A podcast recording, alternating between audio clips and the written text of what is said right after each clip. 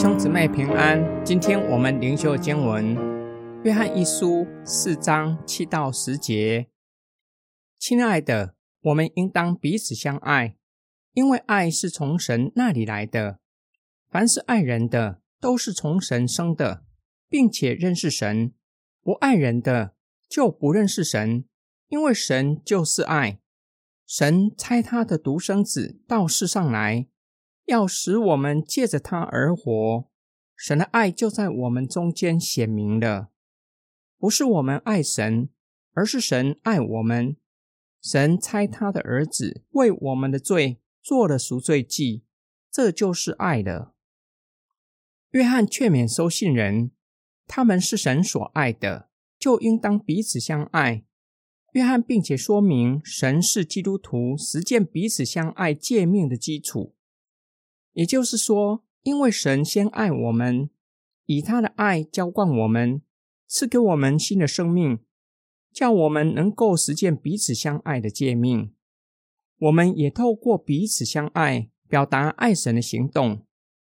在这几节经文，约翰将认识神、爱与神的生命联系在一起。实践彼此相爱的人，才是真正认识神的人。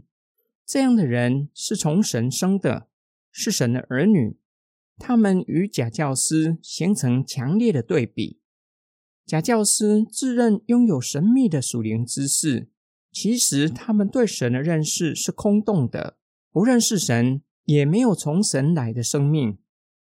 约翰也指出彼此相爱与相信耶稣基督的关系，也就是凡相信耶稣基督的人。已经领受了神的爱，领受了赦罪的恩典，也就是神所差来的爱子，为我们的罪做了赎罪祭。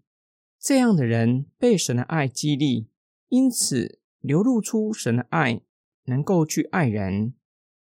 今天经文的默想跟祷告，爱对我们来说是情感的表达，怎么有可能以命令的方式叫我们去爱人呢？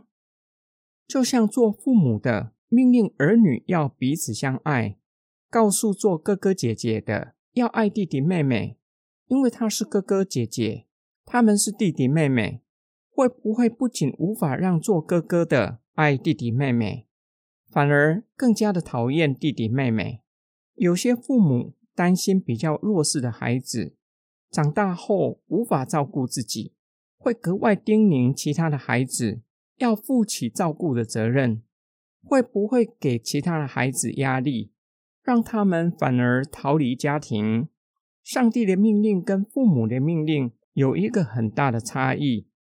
父母无法改变儿女的生命，也无法给儿女彼此相爱的力量。